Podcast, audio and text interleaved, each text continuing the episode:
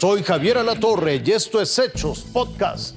Una falla estructural asociada con errores en la construcción y soldadura habría provocado la tragedia en el metro de la Ciudad de México. El debate sobre la extinción de dominio en la Suprema Corte.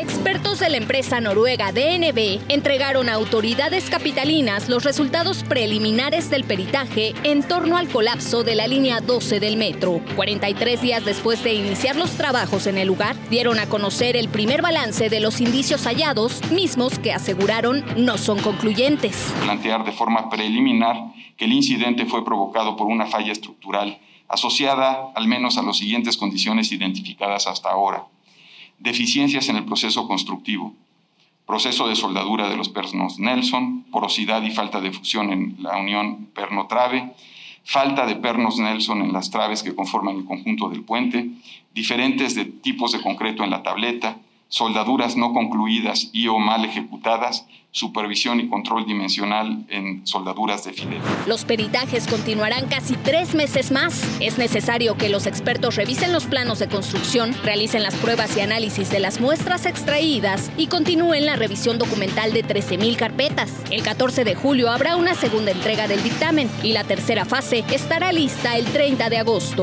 Mientras tanto, en el aire quedan más dudas que certezas y así lo plantea la certificadora internacional de riesgo en sus líneas de investigación Y son preguntas. ¿El diseño ha sido apropiado para el sistema de la línea 12? ¿Cumplieron los materiales de construcción con lo que requerido por el diseño? ¿Cumplió la ejecución de la construcción con lo que requerido por el diseño? Y otros factores posiblemente contribuyentes, tales como la operación, reparaciones y rehabilitaciones. En cuanto a la posible puesta en marcha del resto de la línea 12 del metro, la jefa de gobierno Claudia Sheinbaum reveló que se apoyará en expertos de alto nivel.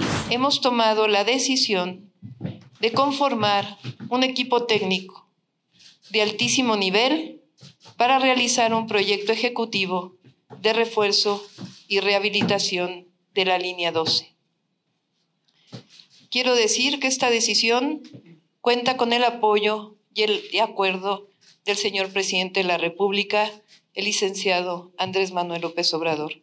Ellos deberán presentar en un mes este proyecto ejecutivo. Este jueves 17 de junio se darán a conocer los resultados de los trabajos coordinados por el Colegio de Ingenieros Civiles de México, quienes revisaron el resto del viaducto elevado de la línea 12 y su tramo subterráneo. El objetivo es que la línea dorada pueda operar lo antes posible en condiciones de máxima seguridad. Anareli Palomares, Fuerza Informativa Azteca.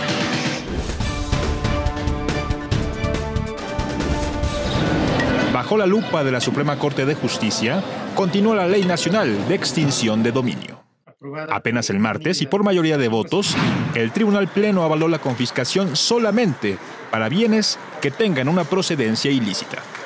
O bien, cuando éste se adquiere con dinero que proviene de un delito. No es solo que se diga que tiene una procedencia ilícita, se tiene que acreditar y también se tiene que pensar si los recursos con los que se obtuvo esos objetos o eh, instrumentos del delito también vienen de una procedencia lícita. Es una cadena.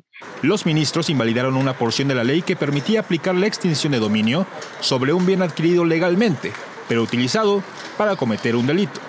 Haciendo una ponderación constitucional, privilegiaron el derecho de propiedad. En tanto, la extinción de dominios de carácter civil y el texto supremo la limita al origen lícito de los bienes que podrán ser motivo de ello, en el siempre entendimiento de que estamos frente a un derecho a la propiedad que incluye cualquiera de sus modalidades, incluyendo la del uso o la del dominio. Dentro del análisis de la ley, el Pleno encontró que el legislativo tuvo una redacción confusa. El constituyente hizo, déjenme ponerlo así, hizo tan mal su trabajo que el nuevo texto constitucional lleva a una aplicación de esta figura mucho más ineficiente. Hacia la sesión del jueves, la Corte abordará los fragmentos de la ley que permiten vender un bien asegurado, aun cuando no exista una sentencia firme. Juan Pablo Reyes, Fuerza Informativa Azteca. Esto fue Hechos Podcast.